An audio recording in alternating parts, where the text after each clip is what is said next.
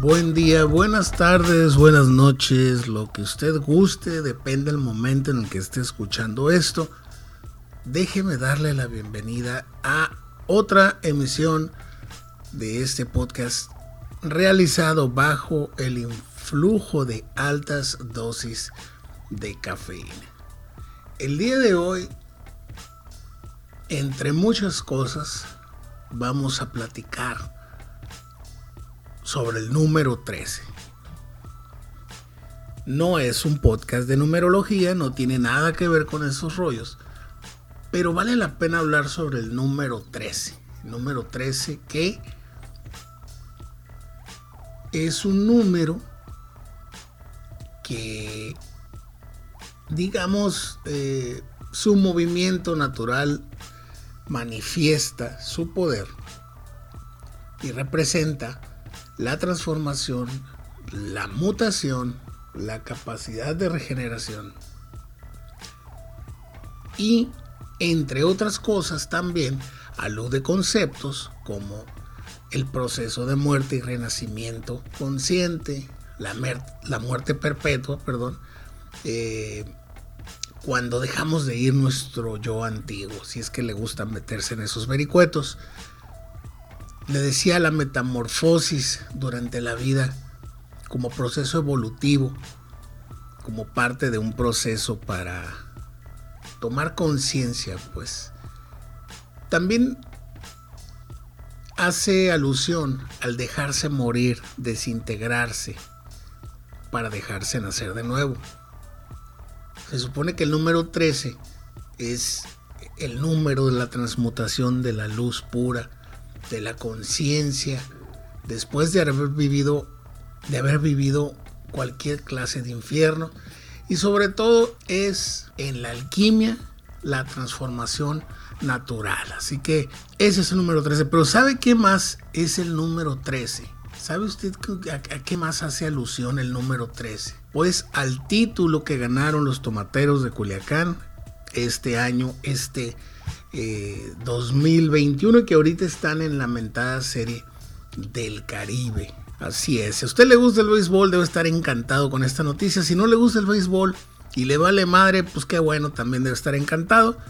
De algún modo u otro, pues con cualquier otra situación. El caso es que ganaron los tomateros, tienen un bicampeonato y pues suman 13.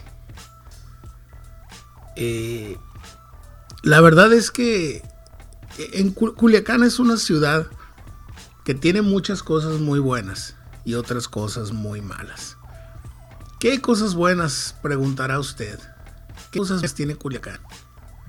Pues tiene mujeres guapas. Eh, los, de los hombres no puedo decir gran cosa, la verdad. estamos feos, somos altos, la gran mayoría. Bueno, hay mucho hombre alto. Este, hay cierta orientación a la narcocultura hemos aprendido a coexistir con ella para bien y para mal.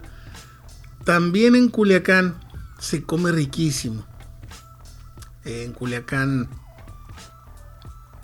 pues digamos, tenemos cierta tendencia a destacar por muchos aciertos, pero también por inconsistencias propias del el ser humano y que nos avergüenzan de vez en cuando.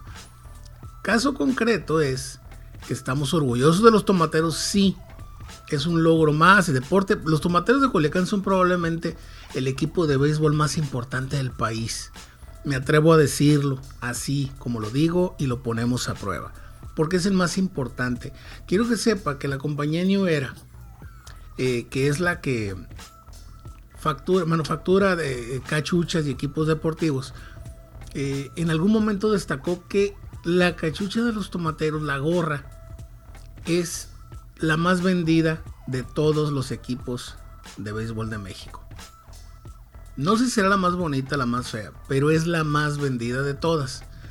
Eso habla pues de una popularidad que va más allá de Culiacán o de plano casi todos en Culiacán hemos comprado una gorra de los, de los tomateros de Culiacán.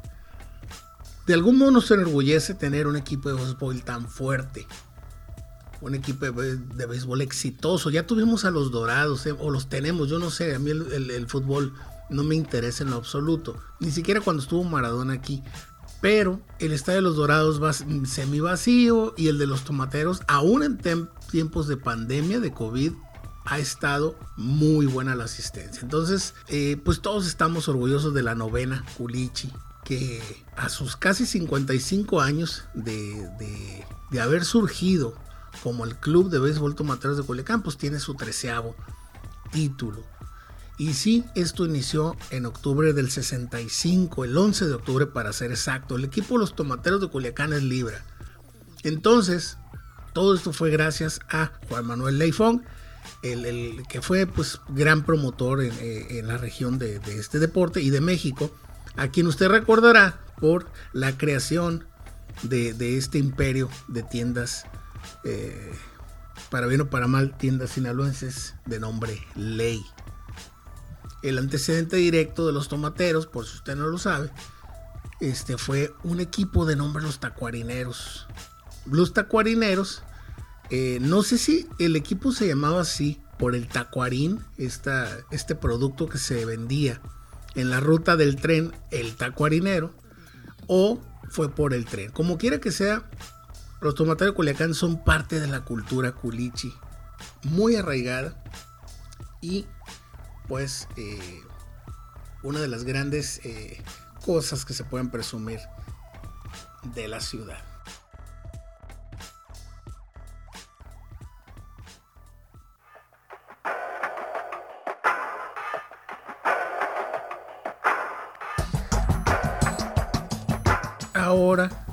No se puede presumir de la ciudad es precisamente algunas tradiciones, vamos a decirlo entre comillas, algunas de estas tradiciones políticas, como es la del servilismo hacia el poder. Eh,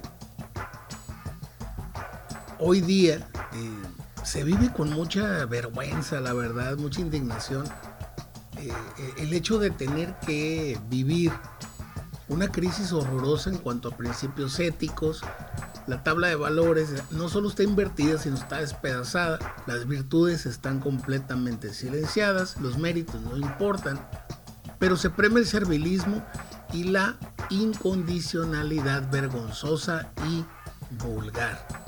¿A qué nos lleva esto? A este de, de que dice, ay, ¿cómo era? Eh, hay miserables afanes de popularidad más denigrantes que el servilismo. Y sin embargo, el, servilismo es miserable. Hace unos días, en Culiacán, esta hermosa ciudad, eh, tan llena de contrastes y cosas inexplicables para bien y para mal, tuvimos una noticia, generó una noticia, mejor dicho, a partir de la presidencia municipal que nos puso en tendencia en Twitter, nos puso en, los, comentarios de muchos analistas políticos, noticieros y demás. Y es que nuestro ilustre presidente municipal, y, escuche usted el tono de hueva con el que lo digo, eh, Jesús Tra Ferreiro, pues se le ocurre mandar a hacer un mural, en lugar de ocuparse de cosas realmente importantes de la ciudad. no, es que decorar el cabildo no esté bien. Supongo que debe de ser prioridad en alguna dimensión o realidad paralela. Pero el hecho es de que se le ocurre ponerse a decorar el cabildo con un mural donde incluye a Juárez, Morelos, creo que Siturbide, Miguel Hidalgo y nuestro amadísimo, entre comillas, eh, respetadísimo, entre comillas, más grandes todavía, presidente de la República, don Peje. Así es, lo pone a un lado de la bandera en un mural porque, bueno, es uno de los ejemplos de, sumisión, de vulgaridad, de falta de respeto eh, más chafas que hemos visto en mucho tiempo. ¿Tiene algo de malo que él se muestre agradecido con el presidente de la República? Claro que no. De hecho, es bueno saber que es una persona agradecido. Pero, pero, pero, pero, pero, aquí no entramos en la, cuestión eh, conflictiva, es que no hay que ser servil, que hay que tener dignidad, que hay que evitar las torpezas, que hay que privilegiar el genio, que hay que dejar de lado eh, los, todos esos defectos que nos estorban a la hora de ejercer el poder y sobre todo aprovechar la virtud que pueda tener nuestro presidente, si es que tiene alguna, porque hasta ahorita solamente se ha convertido en un compendio de frases chuscas que bien le merecen un libro y un capítulo muy especial en algún compendio a la deshonra política que debe haber por ahí en algún lugar del mundo. El servilismo es la traición al intelecto, a la inteligencia. Es doblegarse hacia un poder virtual. Y es verdad, el servilismo, el servilismo le puede producir amigos, entre comillas, pero también le produce odio y sobre todo eh, la falta de respeto de quienes gobiernan. Yo no dudo que las intenciones de, este señor pues, sean buenas, pero como dicen, el camino al infierno está lleno de buenas intenciones y este señor creo que hace rato que pasó el infierno como tres veces en esta administración, una de las más penosas de las que yo he tenido memoria. Y fíjense que hubo un presidente municipal que se vestía de tránsito y se parecía a Jaimito el cartero. ¿Se acuerdan de Salvador Osorio? Ah, pues él se vestía de tránsito y parecía a Jaimito el cartero. Aún así, es más penosa todavía la administración de este Benito Castro, de Culichi penoso, en verdad penoso, en verdad penoso. Todavía no han entendido que el político se consagra con su trabajo, debería consagrarse, mejor dicho, con su trabajo. Pero como dice un amigo mío, esta es una maquinaria que has hecho andar, estas son las reglas y este señor las está cumpliendo cabalmente.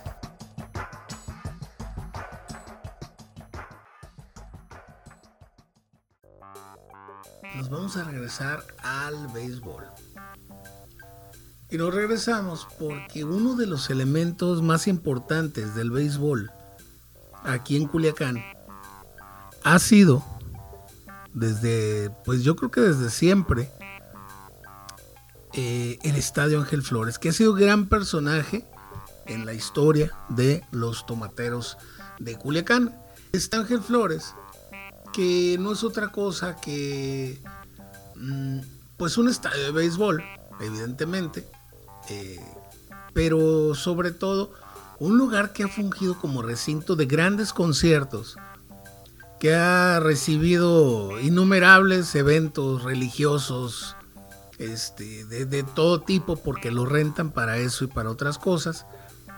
Y bueno, en algún momento, cuando yo estaba en la secundaria, en la, en la Federal 2, que está ubicada a un costado del Ángel Flores, recuerdo que ese lugar el estadio era, era, pues era así como que eh, uno de los lugares para cuando nos salíamos de clase y nos íbamos de pinta. En ese entonces yo recuerdo que nos salíamos en los recesos a comer, bueno, a comprar, porque a veces la comida de la secundaria, pues deben saber ustedes, porque es una historia que se repite en todos lados, es muy mala. Cerca de la secundaria Federal 2 había una tienda ley propiedad del dueño de los tomateros de Culiacán, eh, Juan Manuel Ley, que ya falleció, máximo respeto, supongo. Y nosotros corríamos a ese, a ese súper a comprar, antes vendían la comida en botes de unicel blanco, entonces no se veía el contenido. Lo que hacíamos era rellenarlo de cochinita pibil hasta arriba y, y dejar un espacio de unos 3 centímetros y poníamos arroz blanco. En otro bote lo llenábamos de frijoles puercos. Dejábamos otros 3 centímetros y poníamos arroz blanco. A la hora de pesarlo nos cobraban un litro o un kilo, no sé cuánto pesaba de arroz blanco. Y decía, incluso decía la señora, ay muchachos, ¿cómo les gustan los frijoles? Digo, el arroz blanco a ustedes, qué bárbaro, van a crecer bien sanos. De pronto nos íbamos a comer y a veces llegábamos tarde. Y ya nos cerraban la puerta después del descanso y nos íbamos al estadio Ángel Flores a comer. O me iba, a veces iba yo solo, ¿no? Coincidía que estaban entrenando los tomateros de Culiacán. En más de una ocasión sucedió eso. Y era muy divertido ver eh, entrenar a los, a los tomateros. De hecho, la poca o mucha eh, apreciación que le tengo al béisbol fue precisamente e, a partir de esa época. Porque en mi casa a mi papá le gustaba mucho el béisbol. Pero en esa época yo tenía como cierta onda rara con respecto a la figura paterna. Y pues al modo, al modo de, uno, rechazar, uno tiende a rechazar todo lo que los padres hacen, al menos en esa época. Pero fui, iba, de tanto que nos sentamos a comer, empecé a notar cierto encanto pues en lo que es el béisbol. Empecé a entender cómo se jugaba, se escuchaban las órdenes del entrenador, de, de o sea, las indicaciones que les daban, la señalización que jamás entendí, pero que bueno, ahí estaban, ¿no? Uno empieza a preguntar, este, el conserje o no sé quién era, alguien de ahí, que llegaba a veces se sentaba con nosotros y taqueábamos con él. Le compartíamos un poco, porque era mucha comida. Y explicaba cosas y contaba mitotes de ahí del, del estadio Ángel Flores. Entonces para nosotros era como el lugar, un lugar techado grandísimo para comer mientras veías a grandes peloteros entrenar béisbol. No era del nivel de estadio que tenemos ahorita, que realmente es un estadio muy bonito, ciertamente eh, estridente, de pronto brinca en la, en la ciudad, dentro de la ciudad. Y es un estadio con muchas anécdotas. En ese entonces también tenía una especie de barreras que separaban las entradas hacia el estadio y ahí también servía para pleitos, para broncas, para tiros derechos y a veces no tan derechos de los de, la raza de acá de la Federal 2 porque adentro de la escuela pues nos traían como militares. Recuerdo específicamente un pleito donde había un tipo al que le decían, eh, vamos a decirle el querida, solamente lo vamos a dejar así, no, no voy a decir es una, es una buena persona que tiene sus sentimientos correctos y todo, pero bueno, en ese entonces pues éramos un relajo todos y le pegaba a otro, a otro por ahí y, bueno, le pegaba a varios, pues, pero en esa ocasión no recuerdo a quién, a quién le estaba pegando por enésima vez, era un pleito de este cuate. Y todo el mundo eh, gritando y al modo vitoreando y animando, cuando de pronto todos se quedan callados porque aparece una señora de la nada y agarra al mentado querida y lo y le da dos tres soplamocos y lo cachetea y le dice muchacho violento y le echa un verbo ahí sobre la violencia y sobre por qué no debe pelearse. Creo que ese, es uno de los recuerdos más, más, más extraños del, Ángel Flores, como era una especie de ring de lucha, era nuestro pequeño coliseo romano, ¿no? También el Ángel Flores eh, también sirvió como cajón de estacionamiento involuntario para o el carro de uno de los maestros de ahí de la Federal 2. Le quitaban las llaves, era, un tipo despreciable, trataba muy mal los alumnos y bueno, hay una, con él solo podremos hacer un podcast completito. Un día le desarmó, un día de tanto le desarmaron el, el carro y se lo iban arrastrando y lo dejaron ahí en el estadio Ángel Flores. En otra ocasión, entraron por el estadio Ángel Flores desarmado de nuevo y lo dejaron ahí en medio de la esquina de Andrade y Constitución, que es una calle que tiene mucho flujo vehicular y que fue un soberano desastre. El Ángel Flores fue testigo de eso y de muchas otras cosas totalmente intrascendentes que solamente le sirven a un servidor y en este momento a ustedes para comentárselas. También recuerdo que una vez comiendo, estando ahí en, uno de esos momentos de pinta, eh, pues el Estadio Ángel Flores era muy, muy sencillo en su estructura. No era tan grande como ahorita. Y tampoco tenía esa área de comida que tiene ahorita y todo ese rollo. Pero había unas tienditas ahí con, con, con, lámina. No sé si era una o había otra. tengo unos recuerdos ahí medio borrosos. Lo que sí recuerdo es que un día cae alguien, no sé de dónde, sobre esa lámina, sobre la casita esa que vendía la lámina. Y el estruendo se habrá escuchado, yo creo que está wasabi. Y dice esta persona que a veces se senta a comer con nosotros, dice, no, dice, esto pasa muy seguido. muy seguido hay personas encima de esa tiendita. Mira, está todo abollada y hundida. Cuando cierran el estadio Ángel Flores para reconstruirlo en este gran monstruo que hicieron después, yo en ese entonces vivía a dos cuadras del Ángel Flores. Y la pensé mucho y no lo hice. Pero al igual que muchos culichis, fueron y tomaron una butaca y se la llevaron a su casa. Yo estuve tentado a hacerlo muchas veces. Muchas, pero muchas veces y no lo hice. Malamente me arrepiento de, no haber ido a recoger una de las butacas que desmantelaron y que las aventaron y que acabaron en algún botadero por ahí. Es un estadio con muchísima tradición. Es un estadio eh, que, que, pues, tiene, es parte de la historia de Culiacán.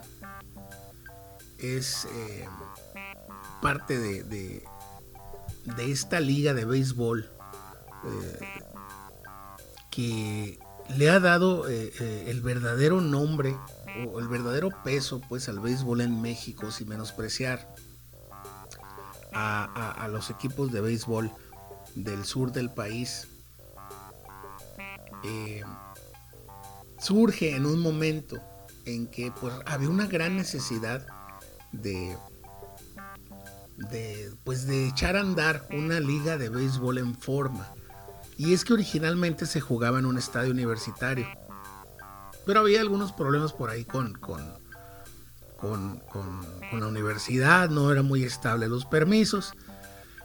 Y eh, así brevemente les comento que en esos momentos, hace muchos años, eh, el comité encargado de echar a andar el estadio, pues fueron a buscar un terreno. Originalmente ese terreno lo encontraron en el barrio que llamaban La Galera. Estos terrenos pertenecían al ferrocarril occidental que nosotros conocíamos como el Tacuarinero y que actualmente usted lo puede ver ahí parado en la vieja estación de tren. Era propiedad de la familia Almada Calles.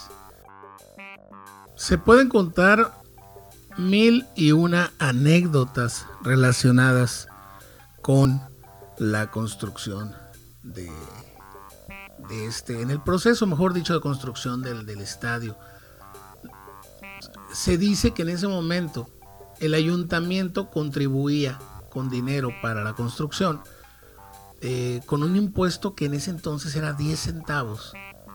Eh, todo esto pro estadio en cada boleto de admisión a los cines. Es decir, si usted iba al cine, 10 centavos de ese precio se iba para el estadio.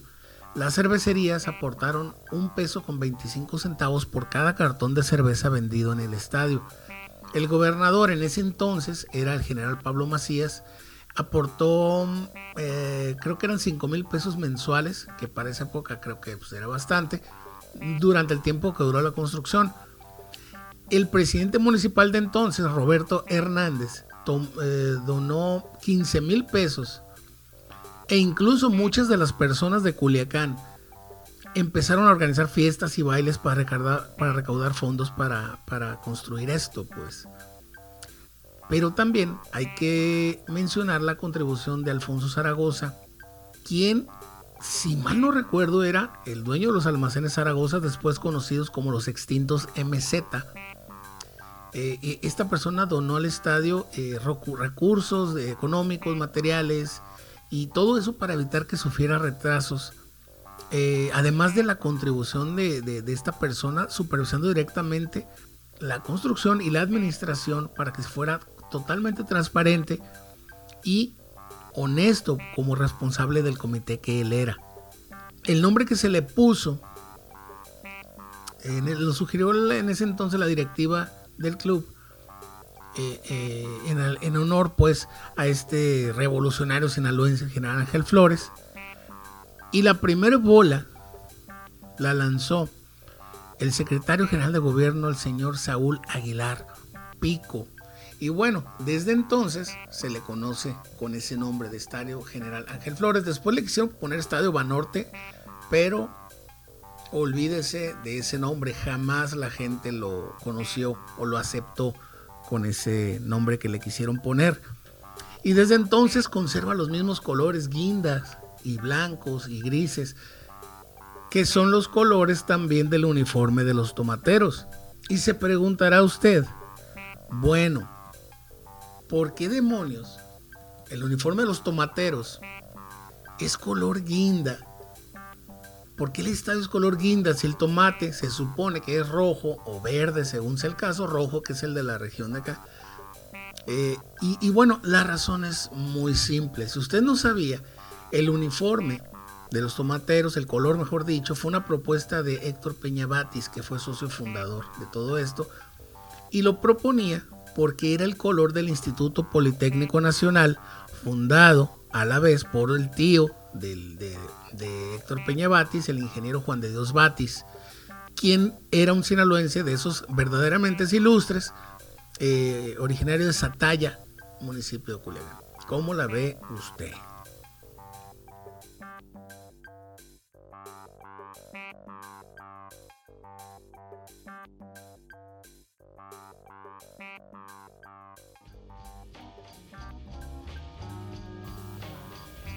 Se pueden decir muchas cosas del béisbol, pero hay una frase que me gusta bastante y que de algún modo ejemplifica perfectamente lo que a veces sucede ahí, o la mayor parte de veces sucede ahí. Y esta frase dice que el béisbol no es vida, es una ficción y una metáfora. Y un jugador de béisbol es un hombre que acepta defender esa metáfora como si hubiera vidas en juego. Me gusta eso y me gusta esa también donde dice que el béisbol es casi la única cosa ordenada en un mundo muy desordenado. Pero si tienes tres strikes, ni siquiera el mejor abogado del mundo te puede sacar de este lío. El béisbol en Culiacán nos ha generado muchísimos momentos que han marcado o han sido parte, mejor dicho, de la historia de este municipio y de la historia del béisbol nacional. Hoy los tomateros de Culiacán es el mejor equipo con el mejor rendimiento. A pesar de que a veces no llegan a la final, no ganan las finales, pero bueno, con el mejor rendimiento en lo que se trata de este béisbol invernal. La afición de los tomateros defiende los colores, el estadio, las calles y dejan claro que el orgullo de, ser fan de este equipo es tan grande como dicen por ahí, como la fama del principal cultivo de Sinaloa, que es el tomate. Es tan grande que aún en tiempos de COVID convocaron a reunirse a celebrar, valiéndoles madre la zona distancia, el virus y todo, porque había que celebrar algo en esta época, en estos tiempos donde no hay mucho que celebrar, salvo el hecho de, de seguir vivos y que, bueno, ya es en sí mismo una gran victoria.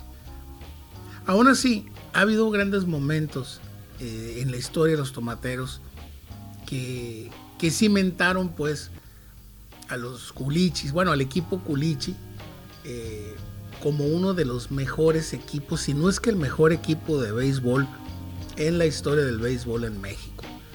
El primer dato es que en el 11 de octubre de 1965 inició el Club Tomateros, esto ya se los había mencionado al principio, y pues desde esa fecha, desde ese año, hasta la temporada 2014-2015, los tomateros llamaron casa al estadio General Ángel Flores. Aún le siguen llamando así, nada más que recuerden que cambió de, nombre un tiempo y bueno, fue un relajo. Eh, la primer coronación del equipo fue en el año, fue en la, en la temporada 66-67, en la segunda campaña. Le ganaron eh, la Liga Invernal, o mejor dicho, ganaron la Liga Invernal Sonora Sinaloa de aquel entonces, que fue la etapa precursora a lo que conocemos como la Liga Mexicana del Pacífico. Otra temporada bastante eh, representativa de los tomateros es la temporada 82-83. Hay una rivalidad histórica ya que es la de lo Culiacán contra Hermosillo. Y y entre las muchas eh, eh, confrontaciones que han tenido entre triunfos y derrotas, la victoria probablemente de las más memorables fue eh, el 29 de enero del 83 cuando los tomateros se coronaron 4-2 en la serie final a los tomateros. ¿Y quién cree usted que era el manager del año en esa época? Quien fue llamado Mayer del año fue Francisco El Paquín Estrada, la gran leyenda del béisbol culiche. En el 78 se celebró eh, la primera disputa de Serie del Caribe los Tomateros y esto fue en Mazatlán. Esto fue en Mazatlán y, eh, y este equipo de, los Tomateros entonces tuvo entre sus filas a Vicente Romo, Horacio Piña y Guadalupe Salinas, entre otros jugadores. Nomás imagínense el, equipazo que traían estos cuates en esa época. En el 96, eh, ocurre algo eh, que han denominado como el juego de la carrera sorpresiva. En ese entonces, en el 96, yo trabajaba en el Canal 3, fíjese. Y en ese entonces, a mí me tocó estar ahí muy cerca de lo que era la cuestión de las transmisiones de béisbol. En esa temporada 95-96, eh, República Dominicana traía un Dream Team, traía un equipo súper poderoso. Y resulta que ya pues todo mundo daba por, por triunfadores y campeones a este Dream Team que les mencionaba. Pero resulta que ocurrió algo totalmente inesperado. Y es que, en palabras de Esteban Loaiza, eh, quien jugaba en ese entonces en los tomateros de Culiacán, eh, dijo, lo dijo muy claro, ellos tenían el Dream Team del béisbol. Pero nosotros jugamos mejor en el campo de juego. Y eso es lo que te hace ganar. La clave en este caso fue el picheo. Entonces, en ese entonces, los tomateros derrotaron al equipo más poderoso de la historia de República Dominicana. En el 2002, eh, pues allá van los tomateros a Caracas, Venezuela. En esa, en esa, en esa época, eh, Adana Mezcua se ganó el título del jugador más valioso. pero además, eh, además de, celebrar ese momento, eh, los tomateros se convirtieron en el primer equipo mexicano que ganaba dos series del Caribe. En el 2015, o en otro momento clave en la historia de Tomateros, fue cuando estrenaron el estadio que hasta día de hoy mucha gente que, ha viajado por todos los estadios de Latinoamérica, supongo, dicen que es uno de los más impresionantes y funcionales de todo Latinoamérica. Pues vamos a creer, les digo, yo no, he, pues, ido a jugar ver béisbol a otros países fuera de México, pero bueno, bueno, fuera de México, Estados Unidos sí, pero esa es otra historia. El año pasado, en la temporada 2019-2020, ganaron eh, su, ¿cómo se llama? su juego, su, coronación número 12 eh, en la Liga Mexicana del Pacífico, donde le ganaron a los Venados de Mazatlán, otro de los grandes rivales, 11 a 0 en el séptimo juego de la final. Imagínese usted nomás. Y bueno, yo creo que eh, el dato más importante es el, que sucedió hace unos días en los que los tomateros pues eh, ganan su treceavo título eh, en la historia de la Liga Mexicana del Pacífico. Así que, pues muchas felicidades para ellos, para Benjamín Gil, que ha sido en sus cinco temporadas, ha hecho que los tomateros ganen cuatro. Así nomás. Creo que Benjamín Gil se viene perfilando como el gran sucesor de entrenadores eh, tipo el Paquín Estrada, que bueno, toda proporción guardada, ¿no? Por la, por la efectividad, pues, en el campo de juego y sobre todo por lo que nos ha traído a todos, eh, a todos los aficionados eh, y villamelones que, andamos pues en estos asuntos.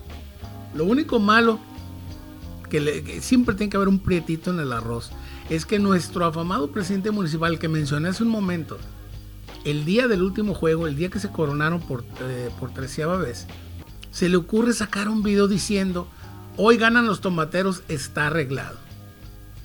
Evidentemente, volvemos a lo mismo, las buenas intenciones y que el camino al infierno está llena de ellas.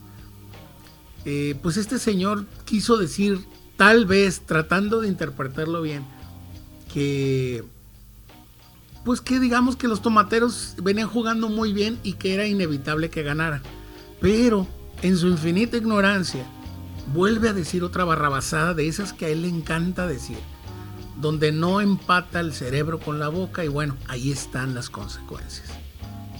Con esto me despido y los espero la semana que entra en una emisión súper especial donde voy a tener un par de invitados hablando de algo que pues para qué les voy a decir. Hasta ahorita no ha sucedido, pero creo que va a ser mi mi, digamos, mi emisión favorita y todavía no la grabamos. Así que nomás dése una idea, hágase un campito para el próximo martes para escuchar este podcast alto en cafeína que el día de hoy debo decirle que me tomé aproximadamente, que déjeme ver, sí, son cinco expresos previos a la grabación de esto. ¿Qué significa eso? absolutamente nada, pero se los quería presumir porque la neta están bien pinche buenos. Los dejo, nos vemos la semana que entra, cuídese mucho y no haga caso de lo que diga todo el gobierno. Usted cuídese y sígase cuidando, no existen los semáforos rojo, rojo anaranjado, rojo magenta, amarillo limón. Olvídese de eso, hay que cuidarse porque evidentemente al gobierno le vale puritita madre. La prueba de ello es que la Serie del Caribe en Mazatlán estaba atiborrado el estadio nadie protegiéndose y al gobernador valiéndole puritita madre también. Este no es un podcast político, pero es inevitable comentarlo. Nos vemos el próximo martes. Esto se acabó.